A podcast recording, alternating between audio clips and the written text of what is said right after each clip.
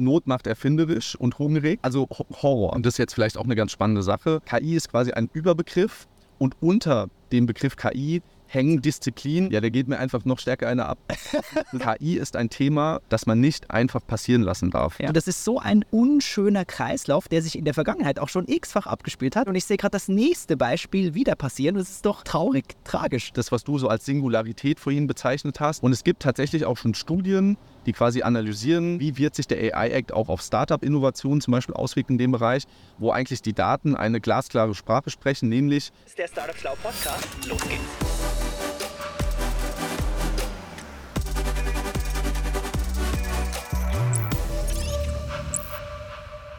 Gut, liebe Leute, ich bin heute im Frankfurter Ostend, äh, wer sich hier auskennt, in der Nähe von der Hanauer Landstraße. Und neben mir sitzt der KI-Pionier, äh, Data Science, Machine Learning und KI-Company Gründer von Statworks, Sebastian Heinz. Hey, grüß dich mal. Servus, lieber Sebastian. Cool, dass du, dass du gekommen bist. Schön, dass du hier bist, freue mich sehr. Ähm, sag doch mal mir und unseren Zuschauern, wer bist du?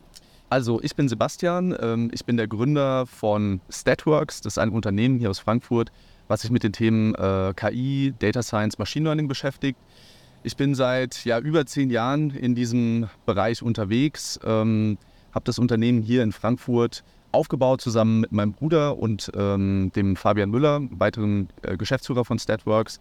Und ähm, bin eine, ja, eine, einen, einen weiten Weg seitdem, seitdem gekommen. Seit dem Studium ähm, von äh, Wirtschaftswissenschaften und Statistik äh, in München, damals 2004 angefangen, 2009 abgeschlossen, dann zurück nach Frankfurt, weil es mir in München nicht so gut gefallen hat und habe dann hier das Unternehmen angefangen aufzubauen. Mega gut. Auf diese Geschichte wollen wir gleich eingehen. Sag doch mal, was muss man sonst unbedingt noch über dich wissen? Oh, es gibt äh, ja, es gibt natürlich viele Sachen, ähm, die ganz interessant sind.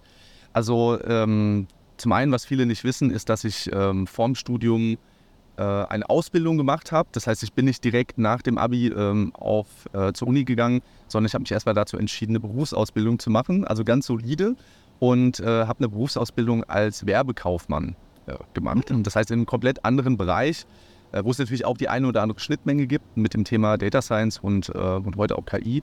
Aber damals hat mich das Thema Mathe und Zahlen und Daten eigentlich gar nicht so richtig interessiert. Ich war nämlich ähm, sehr interessiert an Gestaltung, ähm, an Design und auch an Kreativität. Ja. Und äh, habe mich dann erstmal dazu entschieden, nach, äh, nach der Schule so eine Ausbildung zu machen. Habe dann aber auch relativ schnell festgestellt äh, im Laufe der Ausbildung, dass so, ja, ich sag mal, das klassische Angestellten-Dasein nicht nichts für mich ist. Also da hatte ich schon das Gefühl so, okay, wenn ich das jetzt das ganze Leben lang mache, ist, glaube ich, nicht so erfüllend. Bei mir in der Familie sind auch alle selbstständig gewesen. Ähm, also du kommst aus einer Unternehmen- oder ja, selbstständigen Familie? Ja, aus einer selbstständigen Familie einfach. Ja. Ne? Der Opa, beide Opas selbstständig, beide, äh, mein Vater selbstständig, der Bruder von meinem Vater selbstständig und so weiter. Ne? Also alle hatten irgendwie eine eigene Company am Laufen. Ich war auch schon früh dann auch mit in der Firma irgendwie dabei habe geholfen, irgendwelche Sachen zu machen und so weiter. Also ich bin mit diesem, mit diesem unternehmerischen Spirit ähm, und mit dem Mindset auch so ein bisschen groß geworden. Was dann aber interessanterweise nicht unmittelbar dazu geführt hat, dass ich äh, ein Unternehmen gegründet habe, sondern trotzdem erstmal irgendwie irgendwas arbeiten wollte. Das hat aber, glaube ich, zu dem Zeitpunkt noch einfach daran gelegen, dass ich mir noch gar nicht so richtig klar darüber war, was ich eigentlich genau machen will. Ja. Also ich habe einfach mal irgendwas gemacht, das muss man jetzt ganz ehrlich so sagen. Ähm, und habe dann aber, das war eine wichtige Lektion, wie gesagt, in der Berufsausbildung auch schnell gemerkt, dass ähm, das nicht das Gelbe vom Ei ist und habe mich dann dazu entschieden, wirklich nochmal studieren zu gehen. Und äh, das war ein ganz großer Schritt, weil ich tatsächlich dann auch in unserer Familie der Erste war, der auf die Uni gegangen ja, ist. Der eine, der Uni von innen gesehen der, hat. Der eine Uni von innen gesehen hat. Mhm. Dann habe ich meinen Bruder eingepackt, äh, den Julius, und dann sind wir zusammen nach München und haben beide dort studiert. Julius BWL habe ich gelesen? Genau, ich habe äh, BWL studiert und ähm, dann im, äh, im Hauptstudium auch Statistik und mein Bruder hat Jura studiert. Ja. Genau, und dann haben wir auch da in so einer WG zusammen gewohnt, ähm, über, vier, über vier Jahre und ähm, ja, haben da das Studentenleben genossen. Ja. Ja. Das ist super spannend, weil ich ganz viel Parallelen zu meiner Geschichte erkenne. Ich habe ähm, auch eine große Leidenschaft für Grafikdesign, gestalterische mhm. Themen habe im Gymnasium mit einem Kumpel zusammen so eine kleine, ich weiß nicht, Webdesign-Agentur, würde man es vielleicht ja, heute nennen, gegründet. ähm, wir haben uns einfach irgendwie diese HTML-Themen reingefuchst, fanden wir spannend, haben das gemixt mit mit so Skills, die wir aufgebaut haben, weil wir einfach, ich weiß nicht, für uns selbst, für Freunde, bekannte Familie, Logos, Flyer und so weiter entwickelt haben. Und irgendwie, das hat super viel Spaß gemacht. Das war, das war eine mega schöne Emotion im Kopf, wenn man eine Idee auf den Screen so hinbekommen hat, dass es nachher einfach gut ausgesehen hat. Genau. Und das, das hat uns irgendwie mega angetrieben. Wir haben aber nicht den Mumm gehabt nach dem Gymnasium, obwohl einige Aufträge da gewesen wären, das Vollzeit zu machen, sondern haben uns auch jeweils für den Studiumsweg entschieden. Mhm. Auch bei mir BWL Zahlen getrieben. Mhm. Warum hat es bei dir auch den Schwank gemacht von einem sehr gestalterischen Fokus hin ja. zum Zahlenfokus? Bei mir war das genauso. Also ich hatte tatsächlich im Studium dann auch durch mein, sag ich mal, Vorwissen, was ich so ein bisschen aus diesem ganzen Werbe- und Marketingkosmos äh, gewonnen habe, habe ich überlegt, okay, wie kann ich als Student irgendwie Kohle schaffen? Ja, also ne, man hat ja da ganz weltliche Probleme, alle Budget ist irgendwie short. es gab da wirklich auch Wochen, wo ich halt äh, immer nur Nudeln mit Tomatensauce gegessen, also das war einfach am Anfang erstmal keine Kohle da. Und Not macht erfinderisch und hungrig und äh, ich habe überlegt, was kann ich, was andere vielleicht gebrauchen können. Ja. Und habe mich dann dazu entschieden, ähm, Grafikdesign zu machen, also ähnlich wie du, ne? Flyer gestalten, Webseite bauen und so weiter und so fort. Und bin dann über eine Ausschreibungsplattform in Kontakt gekommen mit so einer kleinen, kleineren Agentur aus München. Die hatten damals so fünf, sechs Leute und die haben halt immer mit externen zusammengearbeitet. Ja. So, und ich habe dann so mal mein erstes Demo-Projekt da abgeliefert und die waren komplett begeistert. Und ich habe halt damals halt 15 Euro die Stunde genommen und da war natürlich klar, dass die mit mir zusammenarbeiten. Mach, ne? Und dann haben die mich quasi zugeballert mit Arbeit und ich habe halt alle möglichen Logos, Flyer und Website-Designs und was weiß ich was gemacht. Das heißt, ich bin dann, habe es dann geschafft, sage ich jetzt mal, ähm, für damalige Studentenverhältnisse schon relativ viel Geld zu verdienen, aber natürlich schon alles selbstständig. Ja. So, das heißt, auch mit allem, was schon dazugehört, abends arbeiten, am Wochenende arbeiten, ähm, mit den Kunden äh, auch mal essen gehen, ne? also das, was man typischerweise macht. Und diese Leidenschaft wurde dann quasi im Studium, und das ist jetzt vielleicht auch eine ganz spannende Sache, ergänzt um das Thema Daten und Datenanalytik. Also da kann ich auch vielleicht kurz schildern, wo das jetzt herkommt. Also im, äh, in der Schule selbst war ich eigentlich nie besonders stark interessiert an Mathe oder irgendwelchen Formeln und so weiter und so fort. Was aber meiner Meinung nach zum großen Teil daran gelegen hat, dass die Lehrer damals in der Schule nicht in der Lage gewesen sind, die praktischen Anwendungsbeispiele ja. davon herauszustellen. Same, same so, das heißt, du hast halt einfach nur irgendwelche Formeln vorgeknallt bekommen, aber es hat die Frage nach dem Why ist immer offen geblieben. So. Und im Studium war es dann so, dass wir im Grundstudium zwei Vorlesungen im Bereich Statistik hatten, Statistik 1 und äh, Statistik 2, wo auch erstmal eigentlich wieder nur so eine Formelschlacht kam. Ich kann mich noch genau daran erinnern, die erste Vorlesung ähm, beim Professor Tautenburg, Shoutout an Professor Tautenburg, falls er noch lehrt an der Uni, ähm, war so, dass er gekommen ist und hat einfach nur auf dem Overhead-Projektor Formeln aufgeschrieben. Nie immer weiter. mal also Horror. Ja? Also didaktisch äh, irgendwie minus 100. Naja, auf jeden Fall hatten wir dann aber im äh, Grundstudium einen weiteren Professor.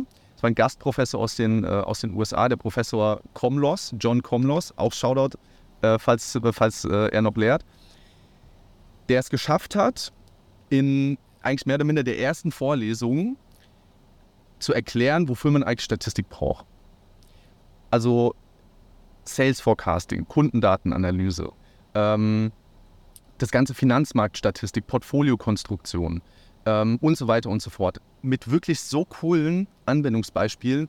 Alle Studenten haben nur haben geschaut, wie jetzt wäre er aus dem Buch vorausgestiegen. Ja, weil keiner hatte vorher in irgendeiner Vorlesung ein gutes Verständnis darüber entwickelt, was eigentlich die äh, praktischen Anwendungsfälle sind. Weil der Typ halt auch aus der Praxis kommt. Genau, und der kommt halt aus der Praxis. Ja, das macht halt den und hat halt auch, ich, ich, meine Vermutung war immer ein bisschen jetzt aus der, er kam ja aus den USA, wo wahrscheinlich auch die Verzahnung zwischen Universitäten und Wirtschaft ja, nochmal eine andere ist.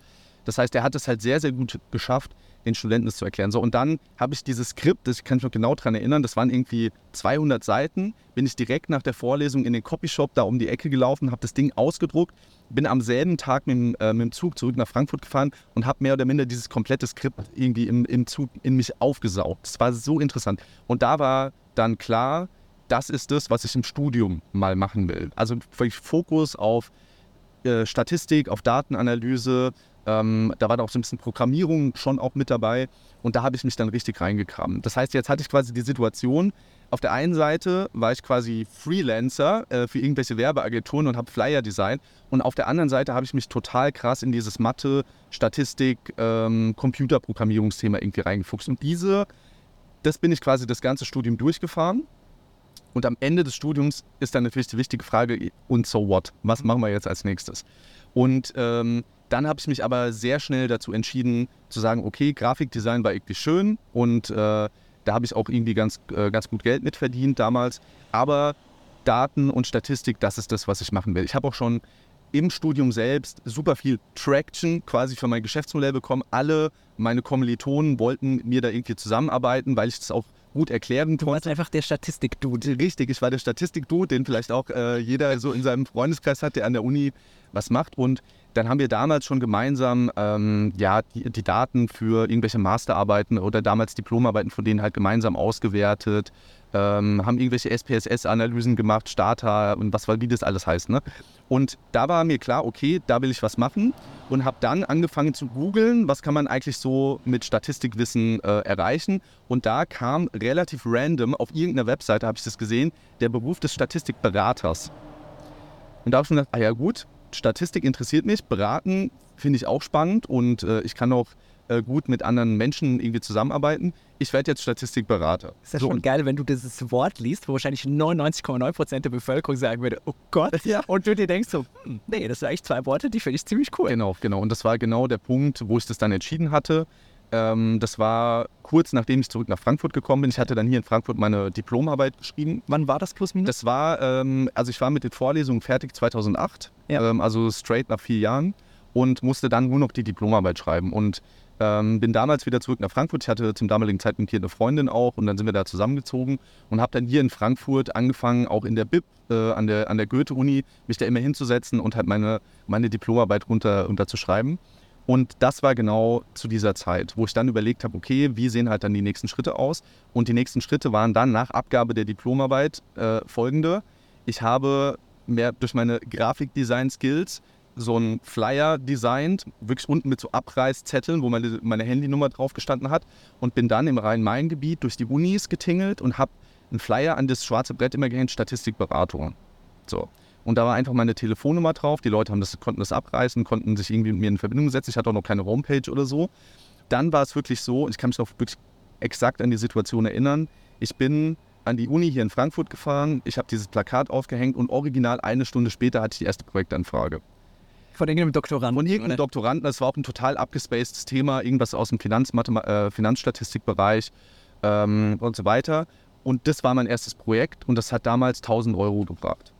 Und was hast du da investiert? Zehn Stunden? Genau, ich hatte damals so einen Stundensatz von, ich glaube, 45 Euro, ja. hatte ich mal so angepeilt. Auch völlig ich sage jetzt mal random, also ne, so ungefähr, was könnte man dafür nehmen, überhaupt nicht analysiert, was habe ich für Kosten, ne, wie viel brauche ich. Ich habe einfach gesagt, scheiß drauf, ich fange jetzt einfach mal an. Ja, ist geil. Bin dann rein, ähm, habe mich dann mit dem Typen in so einem Studentencafé getroffen, habe ihm die Auswertung erklärt und er hat gemeint, das war mega geil. Das hat mir noch nie so gut irgendjemand erklärt. Äh, hier ist dein Geld und äh, Rechnung, bitte. Und dann war das erste Projekt quasi offiziell abgewickelt. Und dann gab es natürlich nochmal einen massiven Booster irgendwie in der Motivation. Ich bin dann überall rumgetingelt, habe diese Dinge ausgehängt und zwei Wochen später hatte ich eigentlich volle Auslastung.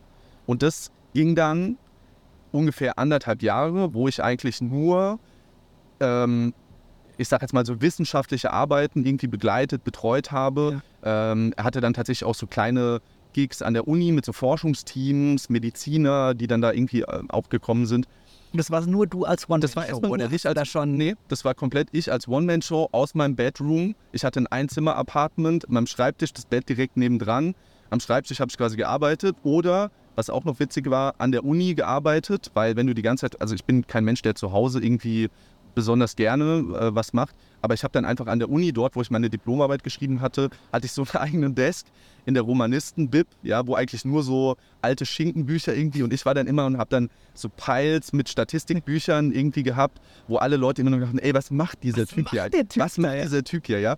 Und dann haben die mich dann auch irgendwann angesprochen und dann sind wir halt ins Gespräch gekommen, habe ich erklärt, ja, ich mache halt statistische Auswertung und äh, Datenanalyse und so weiter.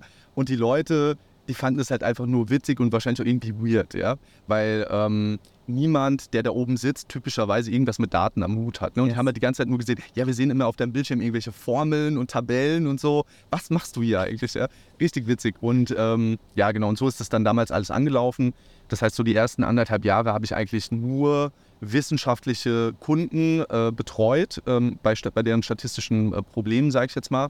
Und dann war dann so der nächste Schritt und der nächste wichtige Schritt auch, dass über einen ehemaligen ähm, Studienkollegen von mir ähm, der Kontakt zu BMW damals gekommen ist, wo wir dann gemeinsam in so ein erstes großes Consulting-Projekt reingestolpert sind. Das war auch so zwei, drei Jahre später? Genau, das war dann, das müsste dann ungefähr so 2010, zwei, irgendwo zwischen 2010 und 2011 gewesen sein, wo dann auf einmal die Fragestellungen halt ganz andere waren. Also es ging jetzt nicht mehr rein um irgendwelche ja, ich sag mal, statistische Auswertung von so einem Datensatz, sondern die haben dann halt Datenbanken gehabt, äh, die hatten auch viele Daten, damals noch alles in Excel und so weiter. Und da haben wir die ersten Gehversuche mit denen im Bereich Data Analytics eigentlich gemacht haben. Die haben euch ernst genommen? Die haben uns ernst genommen, wahrscheinlich auch unter anderem, weil wir damals immer einen Anzug getragen haben. Das ist ja auch so, gibt es auch so Fotos aus der Vergangenheit, wo da diese Crew ähm, alle im Anzug irgendwie stehen und das war auch so weird, weil ich meine, ich war irgendwie Ende 20 und habe dann da irgendwelchen 50-jährigen Managern erzählt, äh, wie die Data Analytics Welt funktioniert. Aber äh, wir konnten uns dadurch Projekterfolge beweisen und auch durch gute Ergebnisse, die wir in den Projekten erzeugt hatten. Und ähm, das hat dann dazu geführt, dass auch dieses Projekt, ähm, wo ich damals eingestiegen bin, das hatte dann, glaube ich, irgendwie zweieinhalb oder drei Jahre. Es war wirklich auch dann ein größeres Thema direkt mal. Und ähm, da habe ich natürlich nochmal unfassbar viel gelernt auch. Ja. Ne? Also äh, über das Beratungsgeschäft, ähm, wie ein Konzern funktioniert, wie, die, ähm, wie man Ergebnisse verkaufen und präsentieren muss und so weiter, was vorher halt so relativ egal war. Ne? Weil ja. die Studenten, die sind so desperate. Ähm, aber am Ende des Tages habe ich da sehr, sehr viel gelernt, was mir heute natürlich äh, oder für den weiteren Aufbau des Unternehmens sehr, sehr wichtig gewesen ist. Ja. Würdest du das als Anfang oder Beginn ja. von Statworks ja. bezeichnen? Das, ja, genau. Und äh, aus dem Grund, weil das dazu geführt hat, dass wir auch entschieden haben, das Consulting-Geschäft und dieses, ich nenne es jetzt mal, Beratungsgeschäft für Privatkunden, ja. das quasi zu splitten und ich für den Privatkundenbereich da den ersten Mitarbeiter eingestellt habe der nachher quasi die Doktoranden übernommen hat. Richtig. Und ich konnte mich dann sozusagen aufs Consulting-Geschäft fokussieren. Ja, die BMWs dieser Welt. Die BMWs und äh, die, äh, die, ganzen anderen tollen Kunden dieser Welt. Und das war dann im Prinzip die Journey. Das heißt, äh, da gab es dann den Split. Äh, da hatten wir dann angefangen, auch ein kleines Team irgendwann. Und es waren dann irgendwie nicht nur eins, es waren dann irgendwann zwei und drei und vier Leute. Also muss man auch wirklich sagen, da haben wir noch relativ lange auch ganz gutes Geschäft gemacht, ja. aber haben uns dann, das müsste dann so 2015, 2016 gewesen sein, dazu entschlossen, das dann irgendwann abzustellen, weil wir einfach so von der, ähm, ja, vom, vom, vom Market Fit und von der Traction, die wir halt bekommen haben, natürlich im Consulting-Geschäft exorbitant höhere Margen haben und so weiter. Und äh, dann haben wir es äh, eingestellt damals. War natürlich ein bisschen traurig, aber wir haben da wirklich vielen, vielen Leuten geholfen, auch in der mhm.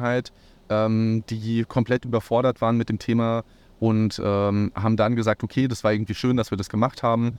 Äh, wir stampfen das jetzt ein zum Ende des Jahres und fokussieren uns halt so 100 Prozent auf das Beratungs- und Consulting-Geschäft. Kannst du so ein paar Zahlen nennen aus dieser Anfangszeit 2011, als mhm. quasi diese neben dem Privatkundengeschäft auch ja. das Consulting Fahrt aufgenommen hat? Was habt ihr da an Umsatz gemacht? Was waren da für Kosten? Ui, ja, muss man, muss man kurz überlegen. Also im ersten Geschäftsjahr ähm, wo ich alleine unterwegs war, habe ich, glaube ich, schon 150.000 Euro Umsatz oder so. One-Man-Show. One-Man-Show. Ja. Also es war schon ganz gut. Mhm. Ähm, ich hatte auch so gut wie keine Kosten. Ich hatte kein Office. Ich hatte einen Laptop, den habe ich mir dann gekauft. Ähm, Software ähm, ist auch nicht teuer. Das heißt, da habe ich eigentlich schon ja, so ganz, ganz gut verdient. Ja. Ne? Also auch für das war direkt nach dem Studium. Ne? Also äh, schon, schon ganz stabil. Habe aber trotzdem noch in meiner einen Zimmerbutze irgendwie gehaust, weil ich auch damals hatte keine Freundin und nix. Ähm, und da habe ich halt einfach dort äh, dann gewohnt. Und als es dann losging mit dem ersten Mitarbeiter, sind wir dann, äh, glaube ich, relativ schnell auch dann so auf über 300.000 Euro Umsatz gekommen. Also skaliert halt mit, den, mit der Anzahl der Mitarbeiter Correct, irgendwie. Ne? Das heißt, äh, multipliziert. multipliziert, ja. Das heißt, du hast im Beratungsgeschäft hast du immer so das Thema, ähm, hast du Leute, brauchst du Projekte, hast du äh, ne, und so weiter, dieses Hamsterrad, in dem du, in dem du da irgendwie drin bist. Und ähm, dann waren die irgendwann zu zweit, dann zu dritt, dann zu viert, dann zu fünft. Und wir hatten am Anfang immer wieder dann auch äh, so Praktikanten und Werkstudenten, mhm. um halt die Kosten auch niedrig zu halten. Und der erste, der nächste große Schritt, der dann gekommen ist, war, dass wir halt ein eigenes Büro angemietet haben. Ja. Da kann es auch eine witzige Story. Ähm, da kann ich mich noch genau dran erinnern. Dieses Büro hatte 50 Quadratmeter und hat gekostet, ich glaube, 2700 Euro. Für 50 Quadratmeter? Für 50 Quadratmeter, 2700 Euro. Eigentlich eine Wohnung holen. Eigentlich genau, eigentlich ein ganz, äh, ganz interessanter Preis. Und da kann ich mich noch genau daran erinnern, war ich in einem Gespräch mit dem Eigentümer und wollte den Preis noch verhandeln. Und habe gesagt, 2700 ist für ein Unternehmen unserer Größe zu viel. Wir brauchen, ähm, oder ich wollte irgendwie 2500 oder 2400 oder irgendwas. Ne? Und da kann ich mich noch daran erinnern, dass der dann gesagt hat, ja, okay, das machen wir irgendwie so und ich gebe ein bisschen Discount und ich weiß gar nicht genau, wo wir dann am Ende gelandet sind. Auf jeden Fall haben wir einen kleinen Discount bekommen.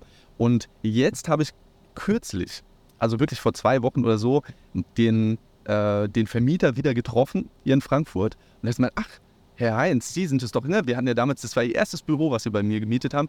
Und ich habe gesehen, Sie sind jetzt irgendwie draußen auf der Hanauer Landstraße und haben da jetzt ein großes Office und alles ganz toll. Und dann habe ich den quasi wieder getroffen und dann haben wir uns ein bisschen ausgetauscht und es war einfach total cool. surreal irgendwie, diesen Typen wieder zu sehen, wo ich damals irgendwie um 200 Euro gefeilt habe, runtergehandelt habe, damit wir uns dieses Office irgendwie leisten konnten. Äh, und mittlerweile halt hier äh, eine, äh, also ein recht großes äh, Büro jetzt haben mit 1500 Quadratmetern. Aber das war halt auch nochmal ein Punkt, wo ich gesehen habe, wie lang eigentlich diese Journey war. Ja. Also es, in unserem, oder jetzt für Statworks war das kein Business, jetzt vielleicht wie für viele andere Startups, die irgendwie eine geile Idee haben, dann raisen die irgendwie Money und haben auf einmal, was weiß ich, irgendwie drei, vier, fünf Millionen Euro und können dann auf einmal alles Mögliche machen, sondern wir waren wirklich komplett gebootstrapped. Ja alles von, von den Margen quasi abgespart, reinvestiert. Echt organisches Wachstum. Organisch gewachsen, ja. äh, halt von null auf jetzt mittlerweile 80 Leute. Geil. Und ähm, das war schon ein ganz interessanter Weg. Ja. Ich bin ja super fasziniert von deiner Doppelbegabung, mhm. gestalterisch, visuell, aber auch zahlentechnisch. Jetzt frage ich mich seit ein paar Minuten, warum hast du im Studium nicht gesagt, scheiß auf BWL, dieses Design-Thema als Freelancer funktioniert so gut, macht mir so Spaß und ich verdiene damit auch Geld? Ja, ist eigentlich eine ganz, äh, ganz einfache Sache, weil mir einfach das Zahlen, das Zahlenthema noch viel mehr Spaß gemacht hat. Also wenn du die Emotionen vergleichst, geiler Flyer, wow, das sieht mega cool aus, zu ich kann Formeln lösen und damit was machen. Ja. Das war einfach noch geil. Ja, der geht mir einfach noch stärker einer ab. das ist halt einfach ganz einfach. Also es war ja dann auch die, ähm, das muss man vielleicht auch dazu sagen, die reine Formel, also die ganze Formelarbeit und so weiter ist ja nur im Prinzip der Weg hin zur Datenanalyse. Ja. Das heißt, da wird ja eigentlich nur mathematisch beschrieben, was in diesen Modellen passiert, äh, wie die funktionieren. Aber die Anwendung der Modelle ist ja dann eigentlich am Computer. Das heißt, du hast, arbeitest mit bestimmter Software oder, was dann in meinem Fall auch nochmal so eine komplett neue Welt eröffnet hat, war dann Programmieren zu lernen. Ja. Und ich glaube, und da bin ich nach wie vor fest überzeugt, dass Programmieren auch eine extrem starke kreative Komponente hat. Ja. Weil du musst, um ein guter Programmierer zu sein, sehr kreative Lösungswege entwickeln können, mhm. um von, von Punkt A nach Punkt B zu kommen. Und diese Kombi aus, ich sag mal, kreativer, komplexer Arbeit, komplexem Denken und das dann in den Computer einzutippern und zu sehen, wie der aus meinen Kommandos irgendein Ergebnis produziert, das war für mich das Nonplusultra. Ja, und das ist, glaube ich, auch für viele, für viele ähm, Softwareleute, die denken da ähnlich drüber nach. Die denken, die sehen Programmieren nicht als eine, ähm, ich sage jetzt mal, unkreative Arbeit an, sondern das ist eine hochkreative, hochkomplexe, anspruchsvolle Arbeit, die dich dann belohnt, ja. wenn der Computer das Ergebnis erzeugt, was du quasi du, willst. Ja. Und das ist ja bei der Website-Entwicklung auch so ein bisschen. Das Gefühl kenne ich genau aus der Website-Entwicklung. Jetzt, mein Mitgründer hat mich immer ausgelacht, weil er äh, effektiv Informatik studiert hat. Ich bin nur so ein Hobby-ITler und er immer gesagt, Marc, du bist so ein clicky-bunty-Typ. Du klickst halt irgendwie ja. in HTML ein paar Sachen zusammen. Aber für mich war genau das der Moment, ähm, relativ schnell Feedback drauf zu bekommen, was ich gedacht habe, so könnte man das lösen und zu sehen, okay, es funktioniert wirklich so. Das, das war so ein geiler, ah, ähm, habe ich mit diesem Mittelcomputer irgendwie hinbekommen. Exakt. Und ich kann mir vorstellen, in richtiger Programmierung, dass da, dass da die Emotion die gleiche ist. Und dass das irgendwie Fall. dieses Herausforderung annehmen, Rätsel lösen, dass ja. das nachher am Schluss geil. Auf jeden Fall. Also es ist wirklich gerade so ein bisschen, wie du gesagt hast, so wie dieses Rätsel lösen. Ja, genau. Also ich habe jetzt hier irgendein Problem, das muss jetzt irgendwie analysieren, zerlegen in Unterprobleme und die dann Schritt für Schritt irgendwie lösen. Und dieser strukturierte Weg der Lösungsfindung ja. und dann ans Ziel zu kommen, das ist sehr rewarding. Einfach und da war für mich völlig klar, dass das viel cooler ist, ähm, ja. als irgendwelche Flyer zu layouten. Ähm, und einfach auch, weil die, die, die, Palette der möglichen Anwendungen einfach, einfach so viel größer ist. riesig einfach ist. Ne? Ja. Und äh, das war super motivierend für mich und dann bin ich da, bin ich da auch stark reingegangen. Mega geil. Jetzt bist du in dieses, ich nenne es mal Datengeschäft eingestiegen, beziehungsweise hast mit vielen Kunden auf Basis derer Daten Insights generiert, Prognosen hergestellt. Was hat das jetzt mit KI zu tun? Was ist künstliche Intelligenz in diesem Bereich? Genau, eine sehr gute Frage, eine wichtige Frage. Also vielleicht auch ein bisschen so zeitlicher Kontext. Als ich begonnen habe in meiner Arbeit, gab es eigentlich, also es gab natürlich schon den Begriff KI und künstliche Intelligenz, aber er wurde eigentlich noch nicht verwendet. Im Laufe der Zeit ist dann quasi aus der Statistik heraus und aus statistischen Auswertungen, die auch für viele Sachen, die wir heute machen, noch wichtige Grundlagen quasi ähm, bilden, ist dann so dieses ganze Thema so Data Science entstanden. Mhm. Ne? Also quasi Datenwissenschaft, das heißt mit statistischen Methoden oder mit wissenschaftlichen Methoden und auch mit wissenschaftlichen äh, Arbeitsansätzen an Daten quasi ranzugehen, um bestimmte Ergebnisse und Erkenntnisse aus den Daten rauszuziehen. Kannst du mal so ein ganz simples Beispiel machen, vielleicht von BMW oder irgendeinem anderen? Ja, also so, so ganz typisches Beispiel, wo sich jeder was gut darunter vorstellen kann, ist zum Beispiel das Thema Forecasting, also Zukunftsprognosen ja. zu machen. Das heißt, äh, wenn ich zum Beispiel ein Unternehmen bin und ich habe verkaufe irgendwelche Produkte, will ich oder habe ich vielleicht ein Interesse daran zu verstehen, wie viele Einheiten dieser Produkte werde ich in der Zukunft absetzen. Ja, verstehe. So, das ist ein ganz klassischer Anwendungsfall, ähm, auch von statistischem, äh, statistischer Prognose. Und ähm, damit, dazu schaue ich mir quasi die Vergangenheitsdaten an und analysiere dann quasi die Daten dahingehend. Zum einen gibt es zum Beispiel saisonale Muster, die in den Daten ähm, erkennbar sind. Gibt es einen Trend?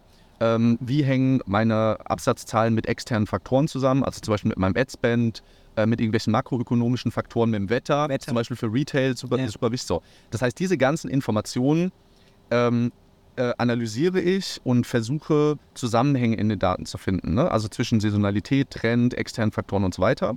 Und lasse diese Einflüsse durch entweder statistische Methoden oder durch Machine Learning Methoden schätzen aus den Daten. Und das ist das sogenannte maschinelle Lernen. Das ist jetzt eben die, äh, sag ich mal, Generation von Modellen, in denen wir uns heute so bewegen. Die analysieren im Prinzip Zusammenhänge und Patterns in den Daten und sind dann eben in der Lage, auf Basis der gelernten Zusammenhänge diese in die Zukunft zu extrapolieren. Und das nennt man dann KI? Nee, das nennt man noch nicht KI. Und jetzt ist dann die Brücke und unter künstlicher Intelligenz eigentlich ein Überbegriff, der über all dem drüber schwebt. Und KI-Systeme sind quasi ähm, Computerprogramme, die gewisse menschliche intelligente Fähigkeiten auf algorithmischer Basis abbilden. Und jetzt kann man sich die Frage stellen, okay, was sind diese intelligenten Fähigkeiten? Das ist zum Beispiel Mustererkennung. Ja. So, das heißt, wenn ich jetzt sage, der Mensch ist intelligent, weil er kann Muster erkennen oder weil er kann sehen, er kann sprechen, er kann lesen, er kann schreiben und so weiter, ähm, überträgt man sozusagen diese intelligenten Fähigkeiten dann quasi auf den Computer. Mhm. Und Stand heute ist es so, dass Computer isolierte Fähigkeiten, wie zum Beispiel Mustererkennung oder Sehen oder Schreiben, Stichwort ChatGPT, quasi erlernen können durch ähm, Programmierung und durch mathematische Algorithmen. Wir sind aber noch nicht an dem Punkt, und das ist jetzt eben ganz spannend, ähm, sich anzuschauen, wir sind noch nicht an dem Punkt, dass der Computer in der Lage ist, alle diese menschlichen intelligenten Fähigkeiten in einem Modell abzubilden. Aha. Das heißt, wir extrahieren oder wir isolieren einzelne Fähigkeiten, bringen sie dem Computer bei und können damit schon unfassbare Dinge machen. Ja. Also zum Beispiel jetzt dieser Sprung auch in Richtung generative KI, also ChatGPT, Texte erzeugen lassen, ähm, ist ja quasi nur eine Fähigkeit des Menschen, aber sie ermöglicht halt eine unfassbar große Bandbreite an potenziellen Anwendungsfällen schon. Ja. Aber so for the record, KI ist quasi ein Überbegriff und unter dem Begriff KI hängen Disziplinen und insbesondere die Disziplin maschinelles Lernen. Ja. Und es gibt tatsächlich noch andere Wege oder Versuche in der Vergangenheit, dem Computer diese intelligenten Fähigkeiten beizubringen. Die sind aber in der Regel alle gescheitert. Ja. Und der erfolgreichste und prominenteste ähm, und auch vielversprechendste Weg, eine KI, eine echte KI zu erzeugen, ist das maschinelle Lernen. Ja. Bis dato. Das heißt, vielleicht kommt irgendjemand nochmal um die Ecke und fällt nochmal was Besseres ein. Aber de facto ist heute maschinelles Lernen der Way to go, um dem Computer intelligentes Verhalten beizubringen. Verstehe. Das oder so wie ich es verstanden habe, sind das im Moment so Silo-Fähigkeiten, Ja. ähm, die verschiedene einzelne Tools Ja. ähm, können. Und das jetzt vorher das interessante Wort noch Ja. bedient, dass es noch keine, ähm, wie soll ich sagen, Großintelligenz oder Superintelligenz gibt. Das geht dann irgendwann in Richtung Singularität. Sagst du das, sagst du das bewusst noch? Ja. This is the way to go, this Ja. will happen. Ja. Ähm, und was macht das mit dir? Genau, ähm, also ich sage ganz bewusst noch, weil es quasi heute schon natürlich auch die ersten Modelle gibt, die auch mehrere dieser Fähigkeiten miteinander kombinieren. Mhm. Also Beispiel GPT-4, jetzt die, sag ich mal, aktuellste Version, kann ja nicht nur Sprache verarbeiten, sondern auch Bilder. Ja. So, das heißt, das sind sogenannte multimodale Modelle. Also eine Modality ist im Prinzip eine, ich nenne es jetzt mal Art von Daten, die das Modell quasi verarbeiten oder erzeugen kann. Und bei GPT 3.5, also bei ChatGPT, waren das halt Textdaten. Und jetzt haben wir quasi noch einen weiteren Datentyp, Bildinformation, also Stichwort sehen, verstehen, visuelle Perzeption und ähm, die Analyse von, äh, von, von visuellen Daten. Das heißt, da haben wir jetzt schon, sehen wir schon, wie das zusammengeht. Das heißt, ich kann dann zum Beispiel ein Bild äh, in ChatGPT, äh, in GPT-4 laden und kann Fragen zu diesem Bild stellen und es beantwortet mir das halt textuell. Mhm. Der nächste Schritt, das haben wir jetzt, sehen wir auch schon, ähm, oder das zeichnet sich so ein bisschen ab, dass zum Beispiel GPT-5 auch Sprachinformationen verarbeiten werden kann. Das bedeutet, ich kann dann mit GPT auch sprechen oder es wird halt Audioinformationen verarbeiten können, Ja. zusätzlich zu Text und zu Bild. Ja. Das heißt, hier sehen wir halt diese Konvergenz der menschlichen intelligenten Fähigkeiten, was dann ultimativ in letzt wahrscheinlich auch äh, in äh, äh, recht mittelfristigen Zeithorizonten, vielleicht fünf Jahre, dazu führen wird, dass diese Art von KI-Modellen, also generative KI-Modelle, Textdaten, Bilddaten, Audio. Video, Audio, also verschiedene Modalitäten miteinander vereinen und dann an so einen Punkt kommen, wo sie einen größeren Teil dieser menschlichen intelligenten Fähigkeiten quasi im Modell abdecken können. Ja. Und das eröffnet dann natürlich nochmal oder nochmal viel mehr potenzielle Anwendungsmöglichkeiten, die dann immer mehr dahin gehen werden, dass wir einen, einen Punkt erreichen, in dem das KI-Modell in der Lage sein wird, sich dann auch selber zu optimieren. Ja. Das ist dann so der nächste Schritt. Und das sehen wir heute auch schon die Vorboten davon. Das heißt, GPT kann ja auch Programmiercode erzeugen. Ja. GPT hat mittlerweile auch die Möglichkeit, diesen Programmiercode, ich sag mal, intern zu evaluieren und auch selbst, Selbst zu reviewen. selbst zu reviewen, laufen zu lassen. Es gibt auch quasi eine Konsole, also eine Programmierkonsole, die quasi in GPT eingebaut ist, wo es den Code, den es selbst schreibt, ausführen kann und auch zum Beispiel Fehler debuggen kann. Das heißt, es ist schon in so einer, in so einer gewissen Art ähm, selbstverbessernd Mhm. und das dann quasi alles zusammenzubringen, also quasi die Fähigkeit, sich selber programmatisch weiterzuentwickeln, gekoppelt mit diesen multimodalen Eigenschaften, wird dann in eine neue Generation von KI-Modellen münden,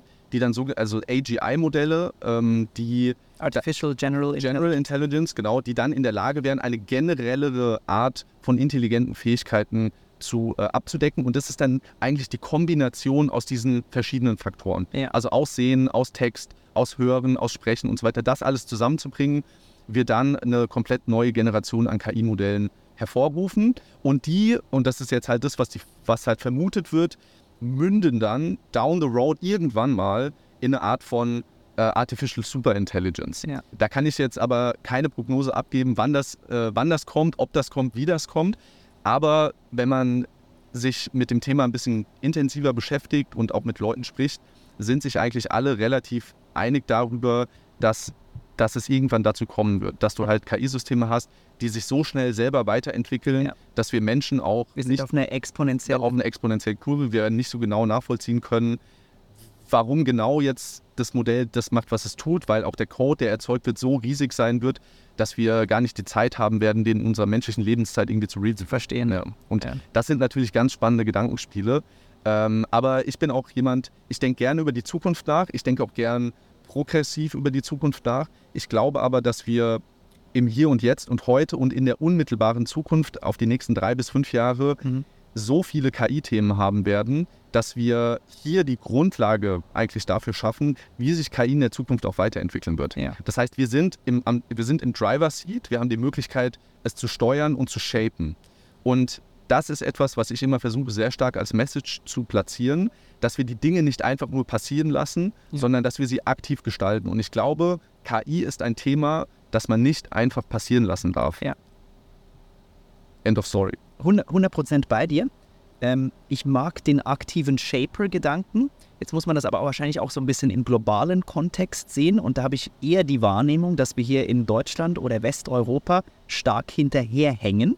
Ähm, vielleicht ein bisschen mit der Gefahr, doch geshaped zu werden, mhm. weil es Industrien, Zentren, ähm, äh, Communities gibt, die da schon deutlich weiter sind. Silicon ja. Valley, Asien und so weiter. Wie denkst du darüber? Ja, das sehe ich ganz genauso. Also äh, ein wichtiges Thema, was ja gerade diskutiert wird, ist der kommende AI Act, also mhm. quasi die, äh, der Attempt, der, äh, nicht ein Attempt, also es findet ja faktisch statt, äh, der EU äh, KI-Systeme zu regulieren in mhm. Europa, also die Anwendung von KI zu regulieren. Und ähm, das ist schon relativ weit fortgeschritten. Das heißt, der AI Act ist Stand heute im äh, europäischen Trilog. Das bedeutet, dass quasi alle Mitgliedstaaten den Gesetzesentwurf durchwinken müssen, sage ich jetzt ja. mal, und jeder nochmal so ein bisschen seinen Senf dazugeben kann. Ähm, aber es ist vollkommen klar, dass irgendwann im Laufe des Jahres dieser Prozess abgeschlossen sein wird und dann ein ähm, alignter Gesetzesentwurf auf europäischer Ebene vorliegt, der dann irgendwann verabschiedet wird und der dann irgendwann in die einzelnen Mitgliedstaaten quasi runtertickelt. So, das bedeutet, dass wir irgendwann wahrscheinlich Ende 2025, 2026 hier in Deutschland eine oder in ganz Europa eine geltende KI-Regulierung haben werden. Ja. Und das manifestiert sich dann so, dass jedes Unternehmen, was KI-Technologie anwendet, jedes Modell in eine von vier Risikoklassen einsortieren muss. Die oberste Risikoklasse ist quasi inakzeptables Risiko. Das äh, sind dann Anwendungsfälle wie zum Beispiel Social Scoring, also Sachen, die, zum Beispiel, die es zum Beispiel auch in China gibt, die halt einfach komplett verboten werden. Ja. Und die Risikokategorie darunter ist eigentlich die relevante sogenannte Hochrisikoanwendung von KI. Und jedes KI-System, was in diese Kategorie einsortiert wird, muss sehr strenge Transparenz, Dokumentations-, Compliance-Anforderungen quasi erfüllen, die dann auch wahrscheinlich von irgendeiner Stelle geprüft werden. KI-Prüfer. KI-Prüfstelle. Das neue DSGVO. Ja, genau, das neue DSGVO, was dann äh, auf, der, äh, auf, der, auf der Landesebene irgendwie umgesetzt werden muss und so weiter und so fort. Und das ist natürlich ein Punkt, wo man jetzt überlegen muss, naja, wo befinden wir uns denn jetzt in dieser KI-Journey? Journey, ja, wir sind ja noch ganz am Anfang. So, das heißt, wir sind jetzt. Ist das eigentlich so? Ja, also meine absolut. Also wir haben natürlich schon eine gewisse Historie, so die letzten 50, 60 Jahre, aber da ist jetzt im Vergleich zu dem, was in den letzten fünf Jahren passiert ist, eigentlich nicht alles viel passiert. Ja. Es gab, na klar, die, die, die Grundlagen wurden irgendwie gelegt und so weiter, Methoden, aber die Geschwindigkeit und die Power und der Pressure, der jetzt im Moment auf diesem Thema KI drauf ist, ist so gigantisch, dass da in kürzester Zeit unfassbare Dinge eigentlich passiert sind. Also das bringe ich auch immer wieder gerne so, wenn mich vor fünf Jahren zum Beispiel jemand gefragt hätte, ob es möglich sein wird, dass ein KI-System in fünf Jahren mit mir reden kann, würde ich sagen, ja, nee, auf gar keinen Fall. Ne? Also, dass du mit dem irgendwie unterhalten kannst. So und bumm, jetzt haben wir heute ChatGPT. Ja äh, und du kannst dich mit dem äh, irgendwie drei Stunden über Weinanbaugebiete in Kalifornien unterhalten. Ne? Das, das, war für mich der Eye-Opener. Ich habe mich 19 gefragt, okay, was ist die Technologie, die dieses kommende Jahrzehnt, 2020 bis 2030, so potent macht, dass es krasser ist als die 100 Jahre vorher? Genau. Ich habe es 2019 nicht gecheckt, ich habe es 2020 nicht gecheckt. Dann kam ChatGPT und sagt, ah, okay, now I get it. Ja, genau. Und äh, so, aber wieder zurück zum Thema. So, das bedeutet, dass quasi in dieser, sag ich mal, jetzt doch sehr volatilen Phase, wo einfach extrem viel in extrem kurzer Zeit passiert und auch extrem agil eigentlich gearbeitet werden muss, ähm, jetzt eine Regulatorik kommt, die auch kleine Unternehmen oder kleinere Unternehmen zu sehr, sehr umständlichen, aufwendigen Dokumentations-, Compliance und was auch immer irgendwie verpflichtet. Ja. So. Und es gibt tatsächlich auch schon Studien, die quasi analysieren, wie wirkt sich der AI oder wie wird sich der AI Act auch auf Startup-Innovationen zum Beispiel auswirken in dem Bereich, wo eigentlich die Daten eine glasklare Sprache sprechen, nämlich dass Gründerinnen und Gründer sagen, okay, wenn das so käme, hätte ich eigentlich kein großes Incentive mehr, das Unternehmen hier in Europa zu gründen. Also kein Bock kein Bock. Also kein Bock trifft es wahrscheinlich noch besser, ja. weil äh, zum Beispiel jetzt für ein großes Unternehmen, gucken wir hier nach Frankfurt, da haben wir ganz viele Banken, die sind alle schon per Haus aus sehr, sehr stark reguliert. äh, für die ist es just another regulation. Ja. Ja, die haben Teams, die haben Abteilungen, die sich mit dem Thema Regulatorik beschäftigen. Das heißt, da kommt jetzt eine neue Regulatorik, die wird dann da quasi einfach eingeflochten und gut ist. Aber für ein Unternehmen, was in der Kernwertschöpfung oder äh, für ein Startup, was in der Kernwertschöpfung was mit AI machen will, ist das ein riesen Pain in the Ass. Und deswegen müssen wir sehr, sehr genau überlegen, äh, wann, ab welchem Punkt müssen wir eigentlich regulieren. Und Europa ist, und auch Deutschland insbesondere, ist ein Land, was sich sehr, sehr stark über Risiken Gedanken macht und versucht quasi im Vorfeld alles Mögliche outzuholen, was möglicherweise passieren könnte. Leider. Leider. Und es gibt natürlich auch noch die andere Betrachtungsweise, da kann man aber drüber diskutieren, was besser ist, die halt sagt, naja gut, wir probieren erstmal und finden along the way heraus, was die Risiken sind Ja. und regulieren diese dann. Aber ich kann beide Seiten da ein bisschen nachvollziehen und deswegen ist es auch ein Thema, was nicht einfach binär zu erschlagen ist, sondern man muss es diskutieren, Mhm. es muss, es muss öffentlich auch diskutiert werden, um herauszufinden, was ist da ein Weg, der irgendwie Sinn macht. Ja. Im Moment schaut sehr stark danach aus und ich bin jetzt wirklich gespannt, wie der finale Entwurf des AI Act auch aussehen wird.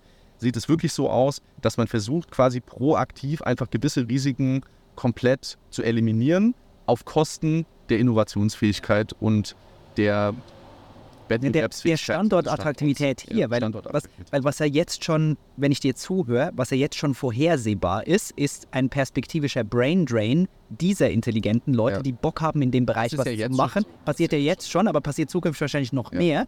Und dann kommen wir eben raus aus dem Gedanken, den du vorher geschildert hast. Ich habe Bock jetzt zu shapen, weil die intelligenten Leute, die hier äh, Dinge entwickeln wollen, sich nicht aber mit dieser krassen Regulatorik rumschlagen wollen, die halt auswandern nach Ja. Silicon Valley, nach Asien und so weiter Ja. und dann Technologien und Dinge erfinden, die dann nachher uns wieder shapen. Absolut. Und das ist so ein unschöner Kreislauf, der sich in der Vergangenheit auch schon x-fach abgespielt hat. MP3 wurde äh, am Max-Planck-Institut entwickelt, aber Ja. Cash gemacht damit hat Silicon Valley.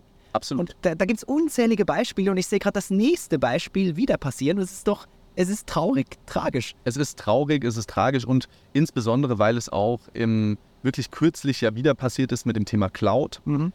Das heißt, äh, im Moment ist es ja so, dass eigentlich mehr oder minder alle Unternehmen in Europa zu, zu, in der Gänze zu Teilen oder in kleinen oder großen Teilen ihre Infrastruktur in die Cloud migrieren. Ja, es gibt nur ganz wenige Unternehmen, die sagen, nee, das machen wir nicht. So, das bedeutet, ähm, dass jetzt schon eigentlich der Fall ist, dass es quasi eine Migration von IT-Infrastruktur in Richtung der großen US-Hyperscaler slash Cloud-Provider quasi Ja. ist. Ja? Jedes Unternehmen schiebt gewisse Teile oder teilweise auch ihre ganze IT-Infrastruktur äh, in die Cloud. So, das bedeutet, das ist ja quasi der Infrastruktur-Layer. Wenn ich jetzt als KI als einen weiteren Layer on top of that denke, Ja. das ist quasi ein Software-Layer, der da irgendwie stattfindet. Ach, schön. Hab ich quasi, ja genau, aber das so, it, it, that's a fact, da müssen wir irgendwie drüber reden. Wir haben quasi in Zukunft die Infrastruktur und auch Software. Das heißt, der nächste Abstraktionslayer oben drüber wird dann eben auch in der Cloud oder in, bei gewissen Unternehmen, die halt KI-Services in den USA anbieten, halt laufen. Und es gibt ja vereinzelt europäische Momente, sage ich jetzt mal, oder Initiativen, die quasi versuchen, da ein Gegengewicht zu erzeugen. Die sind aber meiner Meinung nach nicht potent genug aufgestellt, auch was Finanzierung und so weiter angeht. Ja. Das ist auch ein wei weiterer wichtiger Unterschied zwischen dem europäischen Standort und den USA, dass du in Europa auch ganz andere äh, Wagniskapitalstrukturen hast als in Deutschland. Beispiel OpenAI. So, OpenAI ist angetreten mit der, sag ich mal, Mission oder Vision oder wie auch immer, wir bauen AGI. So, das heißt, wir bauen quasi diese multimodalen Modelle. Zum damaligen Zeitpunkt war das Völlig abgespaced. völlig abgespaced, aber trotzdem haben sie halt ein üppiges Funding für ihr Vorhaben bekommen. Dieses Pitch Deck hätte in Deutschland niemand finanziert. Hm. So, das heißt, diese Moonshot-Ideen oder diese extrem ambitionierten Vorhaben wirst du ohne weiteres in Deutschland so nicht umsetzen können. Es gab jetzt kürzlich tatsächlich äh, mit Mistral AI ein Startup, was äh, im Prinzip die ähnliche Story gemacht hat. Die haben jetzt auch gelesen. 100 Mio geraced. Ich bin mal gespannt, ähm, ne, ob die das dann, ob, also ob die es wirklich hinkriegen, da ein Gegengewicht zu bilden. Dann gibt es noch Initiativen, zum Beispiel vom KI-Bundesverband äh, mit Lean, ähm, was im Prinzip äh, so ein Large European ähm, AI-Model ist, wo auch Large Language Models irgendwie trainiert werden sollen. Es gibt auch eine Initiative äh, Gaia X, die so eine europäische Cloud und so weiter bauen soll. Aber bis dato haben diese Vorhaben noch kein signifikantes Gegengewicht zu dem erzeugen können, was in den USA passiert. Und dort dreht sich das Rad ja auch erst, es beginnt sich jetzt zu drehen im Bereich AI. Ne? Also wir sehen, AI ist eigentlich eines der einzigen Topics, was irgendwie fundable ist im Moment. Da ist sehr, sehr viel Geld drin, da ist sehr, sehr viel Ressourcen drin, sehr, sehr viel Druck drauf. Google hat auf einmal Handlungsdruck, Microsoft äh, investiert massiv in den Bereich. Das heißt, wie sollen wir das denn als Europa schaffen, mit diesen Strukturen, die sich da drüben gebildet haben, überhaupt irgendwie zu konkurrieren? Ja. Und der einzige Ausweg, den ich da aus dieser Misere sehe, ist es, wenn es uns gelänge, in Europa einen, ich nenne es mal, neuartigen Ansatz für KI zu entwickeln, der quasi das bestehende, die bestehende Logik mit äh, Large Language Models und äh, Transformers und wie das alles heißt, wenn wir da einen neuartigen Ansatz entwickeln würden, wo im Prinzip das gesamte Kartendeck nochmal neu gewischt wird. Das heißt, jetzt anzusetzen, zu sagen, wir bauen dieselbe Tech wie das, was in den USA passiert, wird meines hochreguliert, hochre in einem hochregulierten Umfeld mit wenig Geld mhm. und vielen Stakeholdern, die irgendwie drin mit rumwurschteln können, das wird meiner Meinung nach nicht funktionieren. Ja. Und vielleicht gelingt es uns irgendwann durch unsere europäische Innovationskraft nochmal vielleicht in der Zukunft einen alternativen Ansatz, einen alternativen methodischen Ansatz zu dem zu entwickeln, wie KI heute funktioniert und das dann in Europa quasi hochzuziehen. Ja. Aber auch dafür müssten ja wieder die Strukturen auch schon dann da sein zu dem Moment. Ne? Dass wenn jemand kommt, weiß ich nicht, irgendein Team von irgendeiner Uni, keine Ahnung, ETH Zürich, ja. TU Darmstadt, die sagen, wir haben, äh, wir wissen, wie AI äh, das nächste Level, sag ich mal so, erreichen kann. Und dann müssen ja auch schon die Finanzierungsstrukturen da sein. Da müssen Leute da sein, die bereit sind, sehr, sehr stark ins Risiko zu gehen, mit sehr, sehr viel Geld zu investieren und so weiter. Und da bin ich gespannt, ob uns das tatsächlich gelingt. Ja. Das ist ja die kulturelle Krux, die mich an diesem Kulturkreis so nervt, weil eigentlich genügend Cash da ist. Es gibt ja. sehr viel altes Geld, es gibt genügend reiche Familien, Konzerne, Unternehmen, mhm. aber irgendwie fällt dieser Brückenschlag zu nächsten Moonshots hier einfach viel schwächer oder fast gar nicht aus ja. im Vergleich zur Kultur in den Staaten. Ja, das ist ja auch ein bisschen so eine self-fulfilling prophecy. Total. Weil das heißt, äh, ne, wenn ich jetzt viel Geld hätte, würde ich mir auch angucken, ähm, naja gut, äh, wie viele Moonshots hat es denn hier in der Vergangenheit gegeben, yeah, gut funktioniert yeah. haben? Okay, keinen. Naja gut. Äh, da wird es auch zukünftig keinen geben. Ja, wird es auch zukünftig keinen geben. Und warum sollte ich jetzt dieses Risiko eingehen? Yeah. Wohingegen halt in den USA schon früher begonnen wurde, auch in, sag ich mal, innovative slash riskante Projekte zu investieren, von denen ja auch viele dann funktioniert haben. Das heißt, right. dort ist es auch ein anderes Ecosystem einfach, ja. Und ähm, das kann ich schon auch bis zu gewissen Punkten nachvollziehen, dass einfach dadurch, dass noch nichts passiert ist, auch keiner bereit ist, der Erste zu sein, der jetzt irgendwie äh, hier die Riesenkohle äh, Weil er geht ja das Risiko ein, dass nachher alle mit dem Finger zeigen. Ja, genau. habe ich ja gesagt, dass es nicht funktionieren wird. Ja, genau. Ja, krass. Zynische Frage an dich, weil ich dich jetzt so über die letzten 40 Minuten wahrgenommen habe als ein Mann, der gerne Möglichkeiten auslotet. Was hält dich hier in Deutschland? Warum gehst du nicht in die Staaten oder nach China, um dieses Potenzial, um diese Möglichkeiten ja, das, das sind äh, am Ende des Tages sind zum einen weltliche äh, Gründe natürlich. Ich habe hier meine Familie, ich habe hier eine Frau, ich habe jetzt eine kleine Tochter und sieben Monate. Ich habe das Unternehmen hier aufgebaut. Danke. Äh, ich habe das Unternehmen hier aufgebaut. Das heißt, ich fühle mich sehr, sehr stark verbunden, mhm. auch insbesondere regional hier zur Region Frankfurt. Aber damals gleich, ich war ja schon auch in München und so weiter. Ich, ich habe auch jahrelang in Zürich mit meiner Frau zusammen ähm, auch, ähm, auch gelebt. Also bin da immer Ihr habt ja ein kleines Office in Zürich. Genau, und ähm, bin dann auch gependelt. Aber es hat mich halt immer wieder zurück nach Frankfurt gezogen. Ja. Ich fühle mich einfach hier äh, zu dieser Stadt sehr, sehr stark verbunden. Ähm, das hat mit Sicherheit, liegt mit Sicherheit daran, dass ich nach dem Studium hier in Frankfurt dann halt wirklich begonnen habe, auch mein Leben äh, so richtig zu gestalten. Also im Studium ist ja alles noch so ein bisschen Larifari und ne, komme ich heute nicht, komme ich morgen.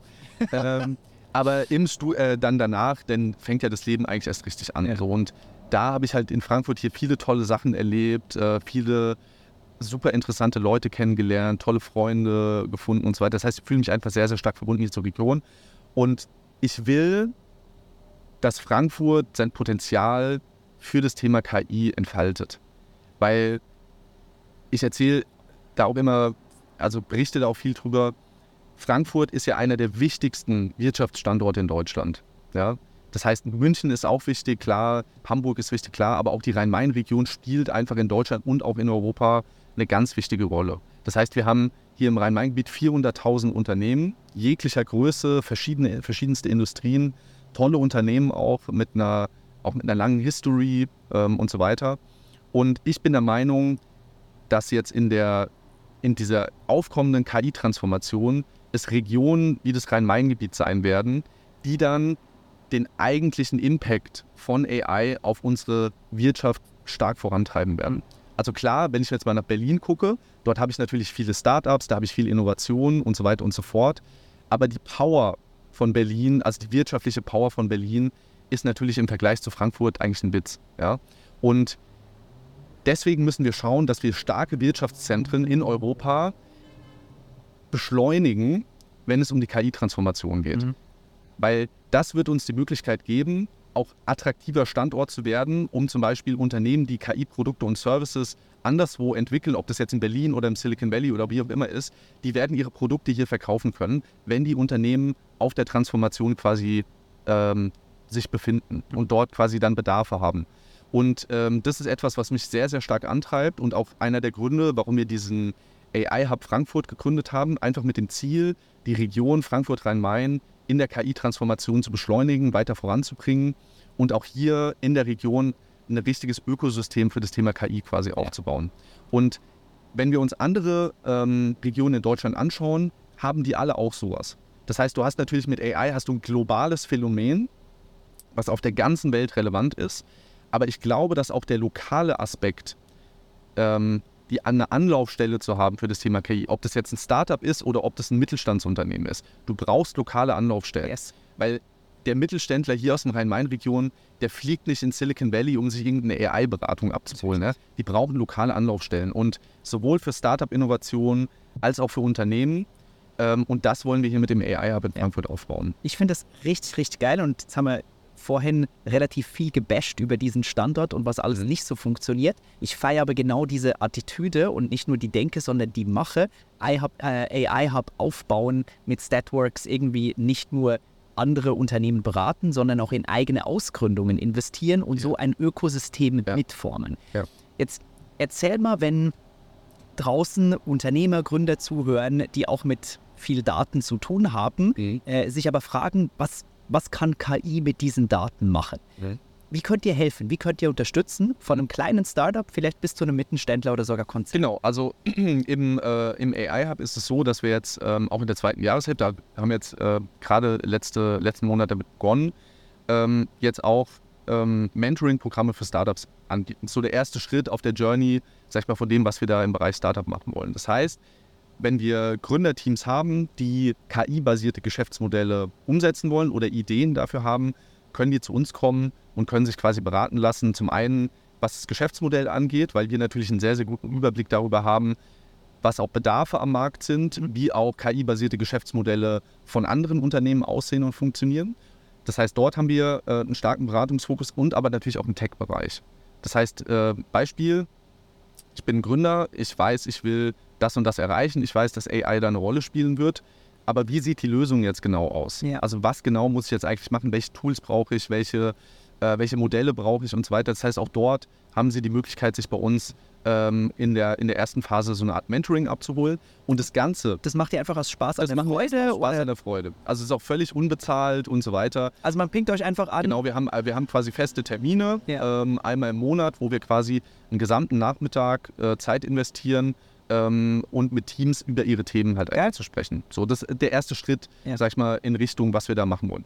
Der zweite und dritte Schritt sehen dann eigentlich so aus, dass wir das, was wir auch bei Statworks im Bereich Venture Building in der Vergangenheit aufgebaut haben, auch in den AI-Hub reinbringen wollen. Ultimativ am Ende des Tages dann mit guten Teams, die wir aus dem Ökosystem quasi identifizieren und sourcen, dann deren Startup eigentlich zu bauen. Mhm und dann über das Netzwerk, über die Plattform, die wir halt mit dem AI-Hub schon errichtet haben, die Startups dann auch natürlich connecten können mit potenziellen Investoren, mit ja. potenziellen Kunden, ähm, mit Talents und so weiter, mit Fachkräften und so weiter. Und dann wird da langsam ein Schuh draus. Und auch diese Komponente von Startup-Innovation ist extrem wichtig für das gesamte Ökosystem-Play weil Startup-Innovation auch was ist, was von Unternehmen stark nachgefragt wird. Also viele Unternehmen haben ja auch eigene Innovation-Teams oder auch teilweise Startup-Teams, die ja. gucken, was passiert so draußen am Markt und so weiter. Und das ist ein wichtiger Baustein für das gesamte Ökosystem. Weil wo Startups sind, da kommen dann auch irgendwann die Investoren. Wo die Investoren sind, kommen dann irgendwann auch die Corporates und dann fängt langsam an, ja, das Rad halt zu spielen. Und wir wollen halt ähm, äh, im AI-Hub in so einem Venture Studio Approach die Möglichkeit haben, sehr guten Teams die ersten Schritte in Richtung, ich sage jetzt mal, erste Finanzierungsrunde zu ermöglichen. Ja. Das ist eigentlich das, was wir so im nächsten Schritt vorhaben. Das heißt, die Tech mit denen zusammenzubauen, das Geschäftsmodell mit denen äh, zu co-createn und dann das Unternehmen so weit zu bringen, dass sie die erste Finanzierungsrunde machen können, dann selbst vielleicht auch in der ersten Runde mitzugehen und mitzuinvestieren, aber einfach so ein, so ein Booster am Anfang liefern zu können. Also in der Startup spricht so ein Incubator oder Accelerator. Genau, Incubator, Accelerator, äh, Slash, also wir bezeichnen das halt als Venture Studio ja. dann am Ende des Tages. Und in dem Studio werden Gründerinnen, also wohl externe Gründerinnen und Gründerinnen die Möglichkeit haben anzudocken, aber auch wir behalten uns natürlich das Recht vor, unsere eigenen Ideen dort, dort zu gründen, sage ich jetzt mal. Ja. Und davon haben wir natürlich mehr als genug, weil über Statworks und über das, was wir da tun, sind wir natürlich ja permanent im Geschehen irgendwie drin, zumindest was B2B angeht und sehen da sofort, wo die Bedarfe sind, mhm. äh, wo Lücken sind, wo es noch keine Tools gibt und so weiter. Und da hast du ganz viele spannende Möglichkeiten. Wo auch spannende strategische Partner sind, vielleicht Klar. auch Investoren. Auf jeden Fall. Ja, also ganz spannende Sachen, ja. Ihr habt ja in der Kundenliste ganz viele DAX-Unternehmen, seit heute 80 Leute. Was macht der Chef, du, der früher noch wie ich im Teig in den Zahlen war. Was machst ja. du heute? Also wenn es um Statworks geht, bin ich eigentlich in so einer klassischen Partnerrolle mittlerweile. Mhm. Das heißt, ich spreche mit Kunden, ähm, ich bin viel auf Veranstaltungen, repräsentiere das Unternehmen, mache Akquise ähm, und daneben natürlich sehr, sehr stark involviert in dem AI-Hub. Ja? Das heißt, das Ding aufzubauen, mit Stakeholdern zu sprechen, ähm, auch Veranstaltungen äh, mit äh, zu planen oder zu designen. Jetzt zum Beispiel im Oktober unsere große AI Week Frankfurt vom 16. bis zum 20. Oktober.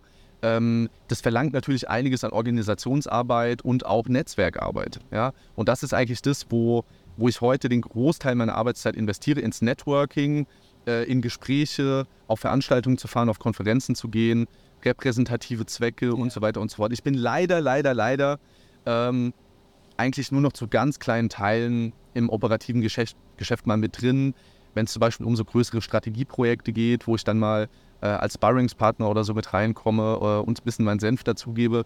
Aber ansonsten programmieren tue ich es leider gar nicht mehr. Das, Nervt äh, dich das nicht mehr so drin zu sein oder ja, bist du auch ganz happy drum? Nee, also ich sag mal so, das ist ja, eine, ist ja alles eine Journey. Ja. Ja? Das heißt, ich habe ja auch viele Jahre lange auch im operativen Geschäft noch verbracht. Kann man jetzt natürlich auch die Frage stellen, ob das immer gut war so. Ähm, aber es hat mich einfach immer interessiert, es hat mir immer sehr viel Spaß gemacht. Und ich habe auch sehr viel entwickelt, aber ich habe auch festgestellt, in dem Moment, wo die anderen Aufgaben dann auch immer mehr wurden und auch irgendwann dann überhand genommen wurden, dass ich eigentlich das Software Engineering und das Programmieren nicht mehr in der Qualität eigentlich bringen konnte. Das ist ein typisches Fokusthema halt. Ne? Das heißt, irgendwas Neues entwickelt sich ähm, und du hast eigentlich nicht mehr die Möglichkeit, so abzuliefern, ähm, wie mit einem hundertprozentigen Fokus das möglich wäre. Ja. Und das war dann auch so der Punkt, wo ich für mich gesagt habe, okay, ich glaube, ähm, es wird jetzt Zeit für mich, äh, auch meine Rolle bei Statworks ein bisschen zu transformieren und halt eher so in, ne, in diese steuernde, überwachende äh, Funktion halt irgendwie reinzugehen. War das ein schwieriger Prozess? Also teilweise schwieriger Prozess, weil natürlich insbesondere in der Transition-Phase du eigentlich in beiden Welten verhaftet warst ähm, und nicht in beiden Welten das Beste irgendwie machen, geben konntest. Ja. ja. Das war immer so dieser Trade-off, da bin ich noch operativ eingespannt, da müsste ich eigentlich dahin fliegen. So. Ähm, das war ein bisschen holprig, ähm, aber am Ende des Tages hat es eigentlich sehr gut geklappt, weil wir oder ich bei Statworks ähm, das Glück hatte, eine starke Second Line mhm. eigentlich per Tag 1 äh, mit aufzubauen. Zum Beispiel der Fabian ist damals als Praktikant, also mein Co-Geschäftsführer, der ist damals als Praktikant bei uns eingestiegen und den habe ich quasi von der Pike auf äh, mitgenommen auf dieser Reise und der hat dann auch zum damaligen Zeitpunkt sehr, sehr schnell auch das gesamte operative Geschäft einfach gemacht. Ja. So. Und ähm, das hat super gut funktioniert, sodass ich dann auch wirklich die Möglichkeit hatte, guten Gewissens ähm, und wirklich auch vertrauensvoll die Sachen an jemanden zu äh, weiterzureichen, wo ich äh, zu 100 Prozent meine Hand ins Feuer legen kann, dass da Top-Ergebnisse und äh, Top-Kundenzufriedenheit auch entstehen wird. Das war schon, das war super. Vielleicht auch eine privilegierte Situation, I don't know. Ähm, aber es hat deswegen auch sehr gut funktioniert. Ja. ja. Kleiner Blick in die Zukunft. Was kann man von Statworks und dir so die nächsten zwei, drei Jahre ja. erwarten? Also wir sind tatsächlich gerade, äh, ich habe es ja vorhin schon gesagt, äh, wir hatten ja ähm, von 2020 äh, bis 2023 das Projekt Statworks Next wo wir uns als Unternehmen, ähm, sag ich mal, auch teilweise neu aufgestellt haben. Im Sinne von zum Beispiel der AI Hub ist ja auch ein Projekt, was aus Networks Next heraus, aus dem Gedanken heraus entstanden ist. Einfach unsere Rolle als Unternehmen in dieser KI-Transformation stärker zu spielen ja. und auch stärker in die Verantwortung zu gehen. Ähm, das ist quasi ja daraus entstanden und jetzt sind wir quasi wieder an dem Punkt, Statworks Next läuft jetzt als Projekt in Anführungsstrichen offiziell Ende des Jahres aus. Und wir sind gerade wieder mittendrin, uns dieselben Gedanken zu machen wie vor drei Jahren. Wo geht die Reise irgendwie hin? Was bedeutet KI für Wirtschaft, für Gesellschaft und so weiter und so fort. Und daraus quasi unsere nächste Unternehmensstrategie und auch eine neue Vision für das Unternehmen quasi oder eine aktualisierte äh, Vision abzuleiten. Hast du da so eine Punchline in, ich sag was, 2025 sind wir in Rhein-Main der erste Ansprechpartner rund um das Thema KI? Ja, also wenn ich jetzt progressiv äh, was formulieren müsste, könnte man sagen, ähm, dass Statworks in 2025 die beste AI-Company in Deutschland ist. Boom. I like. Alright. Sebastian, ich habe noch ein paar teuflische und himmlische Fragen Ui. für dich mitgebracht. Okay. Natürlich beginnend mit den teuflischen. Und mhm. zwar, wer hat unter deinem Erfolg über die letzten Jahre am meisten gelitten? Ui, äh, das kann man eigentlich relativ schnell beantworten. Ähm, ich bin ja als, sag ich mal, Gründertyp ähm, sehr, ich sag jetzt mal, visionär angehaucht, sag ich jetzt mal. Das heißt, ich mache mir viele Gedanken darüber, was könnte man alles Tolles machen und lass doch mal hier und lass doch mal da. Und äh, ich glaube, wer tatsächlich am meisten gelitten hat, äh, sind die, äh, also mein, zum einen meine Co-Geschäftsführer, die immer meine tollen Ideen quasi mitmachen mussten und teilweise dann auch ein bisschen ausbaden mussten und äh, quasi unser Management, die im Prinzip dann auch das gleiche Problem hatten. Also ich war früher ähm, sehr stark der Typ, der irgendwo reingeplatzt ist, zum Beispiel bei uns im Marketing oder so, und gesagt hat, wir müssen jetzt mal das machen. Head of New Idea. Ja, genau, Head of New Idea. Lass doch mal das machen. Ja. Äh, so alles andere ist jetzt irgendwie egal und kümmert euch jetzt mal irgendwie darum. Das heißt, ich habe früher sehr, sehr viel Unruhe auch reingebracht, aber auch natürlich die eine oder andere gute Idee. Ja. Und äh, diesen, sag ich mal, Trade-off habe ich versucht, so ein bisschen besser in den Griff zu bekommen, habe auch den Teams und auch dem Management viel mehr Autonomie auch gegeben, ihre eigenen Dinge quasi nach eigenem Gusto voranzu, äh, voranzutreiben und bin jetzt eher so eine Art Sparringspartner. Habe mich da etwas, etwas zurückgenommen, aber ich glaube, wenn man Leiden ähm, so ähm, ein bisschen, bisschen breiter aus, äh, auslegt, waren das wahrscheinlich die, die da am meisten unter meinem impulsiven äh, oder sehr ähm, ja, visionären Gedanken quasi gelitten haben, sag Ach, ich jetzt mal. Du bringst einige Geschichten aus äh, der letzter Zeit in meinen Kopf, war exakt ja. genauso bei ja. mir. Äh, zweite Frage, gibt es etwas an der KI-Entwicklung, die wir jetzt vorhin so ein bisschen beschrieben haben, was dir Angst macht? Es gibt einen Punkt, äh, über den ich mir, ähm, also ich weiß nicht genau, ob man da als Angst, äh, das als Angst bezeichnen kann, aber wir haben ja vorhin schon so ein bisschen angesprochen, über welche Fähigkeiten wird KI in der Zukunft verfügen. Also wir sehen ja heute schon, dass KI in der Lage ist, auch ähm, Codes, Code zu generieren, auch schon einfachere Software-Applikationen äh, zu entwickeln. Ähm, wir sehen KI als sehr starken auch Sparringspartner bei der Softwareentwicklung. Und der einzige Punkt, der mir so ein bisschen Bauchschmerzen bereitet, ist, was genau passiert, wenn wir KI-Systeme haben, die über, die sage ich jetzt mal einfach eine Zahl, zehnmal besser Software entwickeln können wie der beste Software-Engineer auf diesem Planeten und das System sich dann selbst versucht zu optimieren. Ja. Also wie genau wird das aussehen? Weil ich habe vorhin schon gesagt, der Computer ist in der, La in der Lage, hunderttausende Zeilen von Code in, weiß ich nicht, einer Sekunde, fünf Sekunden zu, produ äh, zu produzieren. Das heißt, wir als Menschen werden das nicht lesen können. Wir haben die Verarbeitungskapazität wir gar nicht. Auch nicht die Zeit hm. dafür. Also ich weiß nicht genau, wie lange es dauert, um 100.000 Zeilen Code durchzuscrollen und eine Idee zu entwickeln, was da eigentlich genau passiert. Das heißt, das wäre für mich so der einzige Punkt, das, was du so als Singularität vorhin bezeichnet hast. KI-Systeme, die autonom ihre eigene Software entwickeln und möglicherweise daraus irgendeine Art von neuartigen oder emergenten Zielsetzungen ableiten. Was heißt das? Das ist ein Phänomen, was hochspannend und hochinteressant ist und was es auch nicht jetzt nur im KI-Bereich gibt, das sogenannte Phänomen der Emergenz, was im Prinzip nichts anderes sagt, dass Dinge mehr sind als die Summe ihrer Teile. Mhm. So, das heißt, aus dem Emergenzprinzip hinaus gedacht, bist du ja eigentlich nur eine Ansammlung an Atomen, aber trotzdem entsteht aus dieser Ansammlung von Atomen irgendwas völlig Neuartiges. Hochspannend.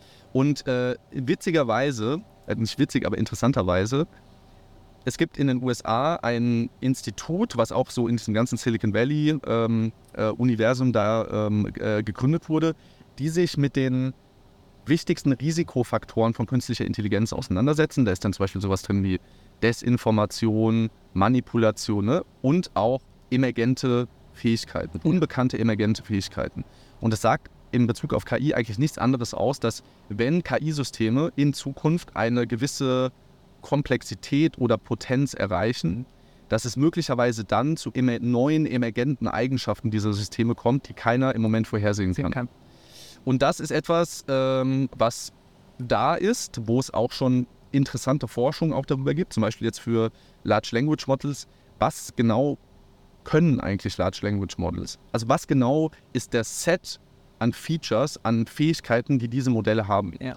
Und da muss man tatsächlich sagen, dass es eigentlich völlig unbekannt ist, was diese Modelle alles können.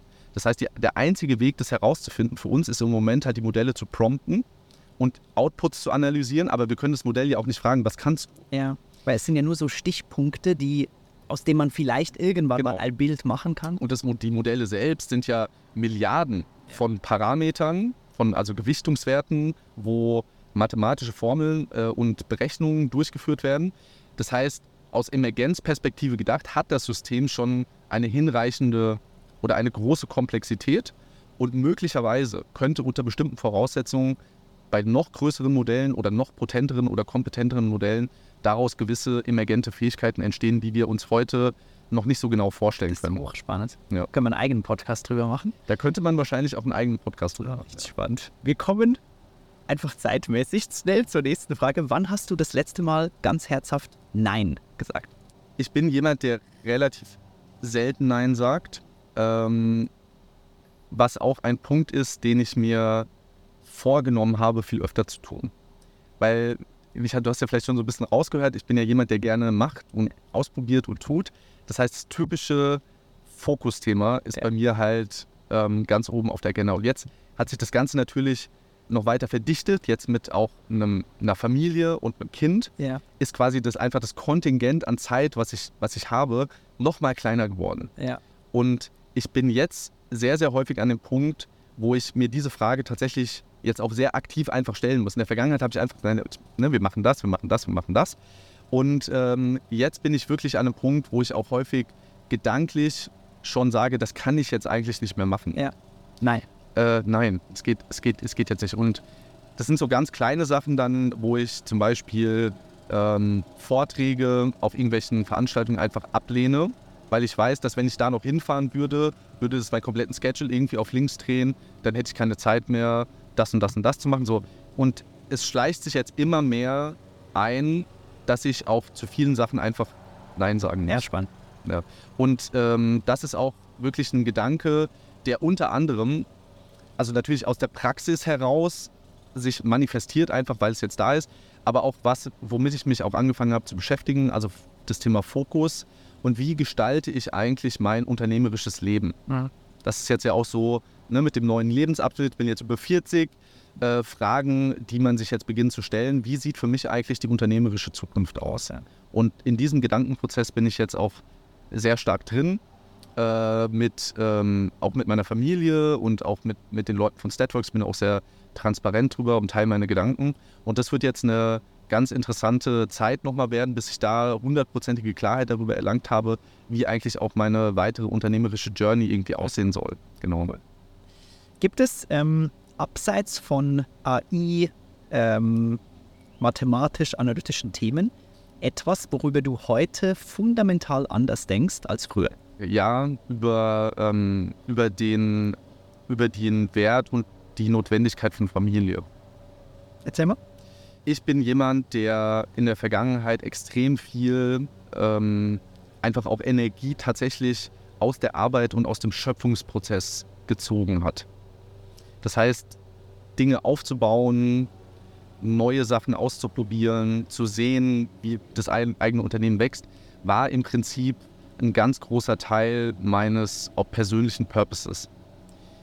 So jetzt durch, natürlich jetzt auch noch massiver getriggert durch die Geburt meiner Tochter, dann äh, vor zwei Jahren habe ich meine Frau geheiratet und so weiter, sind jetzt eben auch andere Dinge im Leben sehr wichtig geworden. Mhm.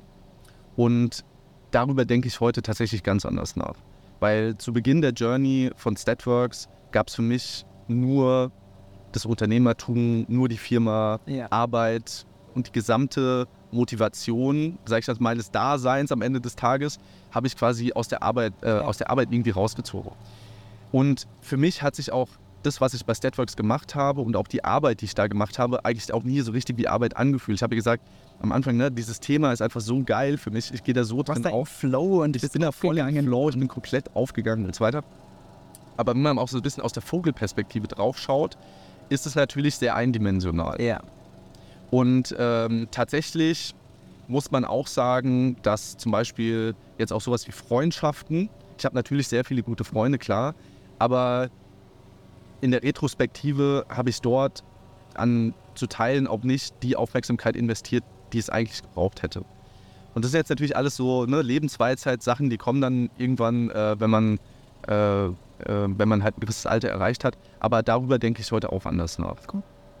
Ja ähm, zwei, drei himmlische Fragen. Stell dir vor, hier in Frankfurt gibt es an einem Tower ein riesiges Megaplakat, 40 mal 20 Meter und du hast völlige Gestaltungsfreiheit.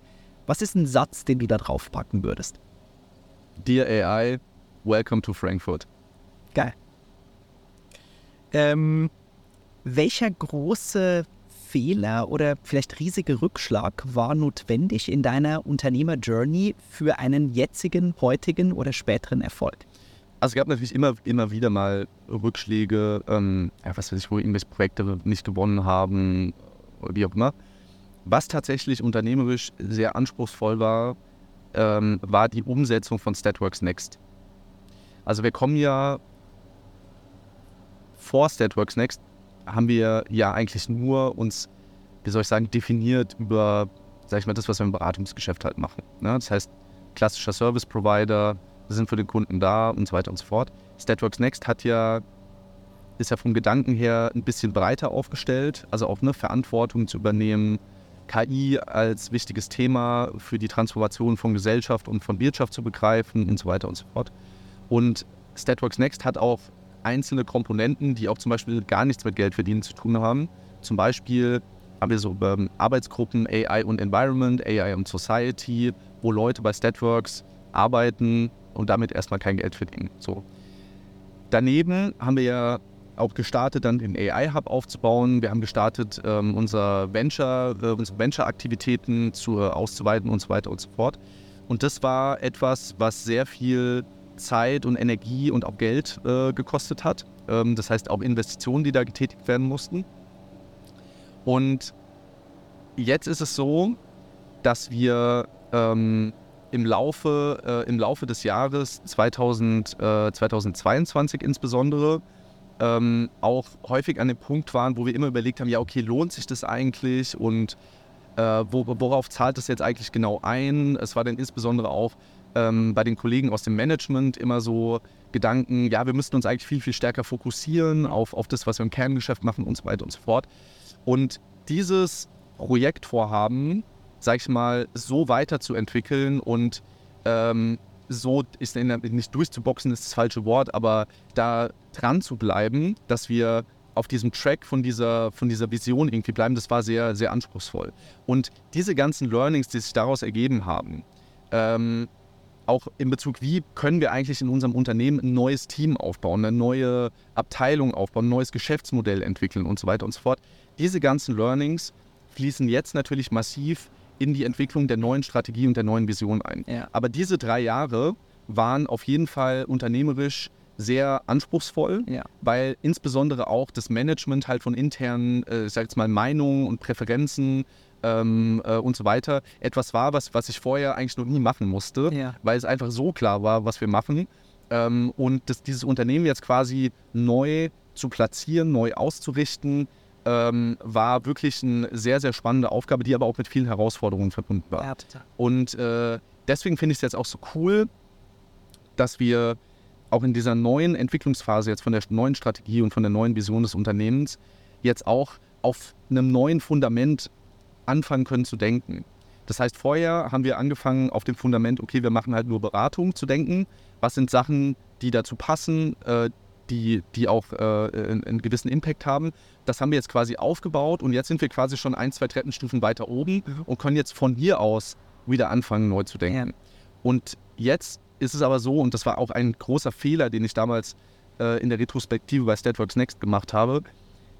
Bei Statworks Next war es so, dass ich mir höchstpersönlich diese Vision irgendwie ausgedacht habe und habe quasi sie einfach hingestellt und gesagt, okay, das ist es, das machen wir jetzt und habe das quasi top-down einfach von oben runter, runter gekippt, sage ich jetzt mal. Ähm, und das würde ich nicht wieder so machen. Ja. Und deswegen ist jetzt auch zum Beispiel unser gesamtes Team ähm, aus, äh, also die Mitgeschäftsführer, die Manager sind jetzt auch alle in diesen Entstehungs- und Entwicklungsprozess viel, viel stärker eingebunden, ja. ähm, weil es nicht funktioniert, einfach von irgendwas runter, zumindest nicht ohne größeren Aufwand, wie ich jetzt gelernt habe, einfach irgendwas runterzukippen und dann zu erwarten, dass jeder sagt, ja, okay, geil und genau so und ich stelle es mir genau so vor und so weiter und so fort. Ähm, das war wirklich ein spannendes Learning jetzt auch der letzten, der letzten Jahre. Ja. Alright, zum Schluss ähm, noch zehn schnelle Fragen Ui, äh, an okay. dich, Sebastian, die du bitte ganz impulsiv mit entweder oder äh, ja. beantwortest, beginnend mit Teamsport oder Einzelkampf. Einzelkampf. Nachteule oder früher Vogel? Nachteule. Verkaufstalent oder Zahlengenie? Verkaufstalent. Sich verletzlich zeigen oder angeben? Mm, angeben. Um Erlaubnis fragen oder Entschuldigung sagen? äh, Entschuldigung sagen. Auf der einsamen Insel oder auf dem vollen AIDA-Schiff? Insel. Harmonie oder Auseinandersetzung? Harmonie. Schwäche verbessern oder Stärke stärken? Uh, das ist eine Frage. Äh, Stärke stärken. Zu viel bezahlen oder verhandeln um den letzten Cent? Zu viel bezahlen. JetGPT oder Midjourney? JetGPT. Geil. Sebastian, das war ein mega, mega Gespräch. Vielen, vielen Dank für deine Zeit. Vielen Dank für die Einblicke, nicht nur in deine Journey, sondern auch dein krasses, tiefe Know-how und auch die Prognose rund um diese KI-Themen. Für mich war das gerade ultra faszinierend und super spannend. Vor allem auch das Thema Emergenz, mhm. ähm, was ich so in der Tiefe äh, noch gar nicht irgendwie auf dem Schirm hatte. Mhm. Wie war das für euch? Ähm, wie fandet ihr die Episode? Schreibt es mir in die Kommentare. Lasst mir ein Like hier, wenn es euch gefallen hat. Und wer weiß, vielleicht sehen wir uns ja gleich im nächsten Podcast. Bis bald. Ich freue mich. Danke dir, lieber Sebastian. Ich habe zu danken. Vielen Dank, dass du da warst.